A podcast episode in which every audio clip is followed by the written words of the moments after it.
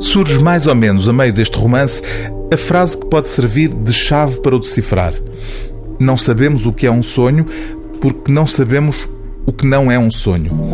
É neste território indefinido em que a realidade esconde camadas ocultas que se movem as personagens de João Tordo em Ensina-me a voar sobre os telhados.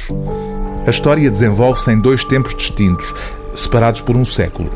Na atualidade, em que o narrador é um alcoólico reabilitado, bibliotecário no Liceu Camões, em Lisboa, e no princípio do século XX, no Japão, onde a tirania de um homem poderoso condena um filho problemático ao degredo. A unir os dois polos da narrativa está uma lenda ancestral sobre a capacidade mágica de levitar, fugindo ao peso do mundo.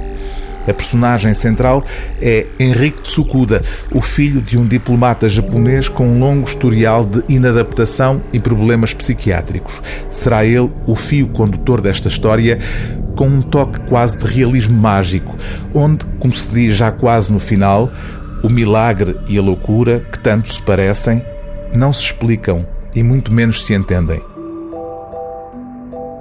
Devíamos aprender a voar, não era? Sugeri, provocando-o, para andarmos sempre lá em cima.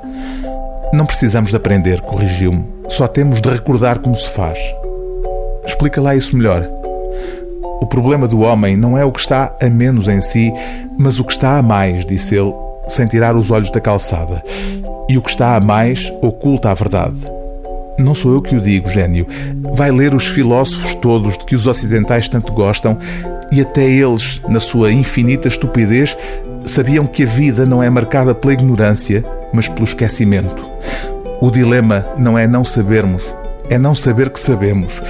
E, portanto, esse conhecimento tem de ser arrancado de dentro de nós com um saca-rolhas existencial.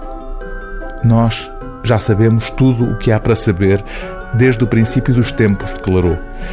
E apesar disso, não sabemos nada. Contraditório, não é? Que chatice. C'est la vie.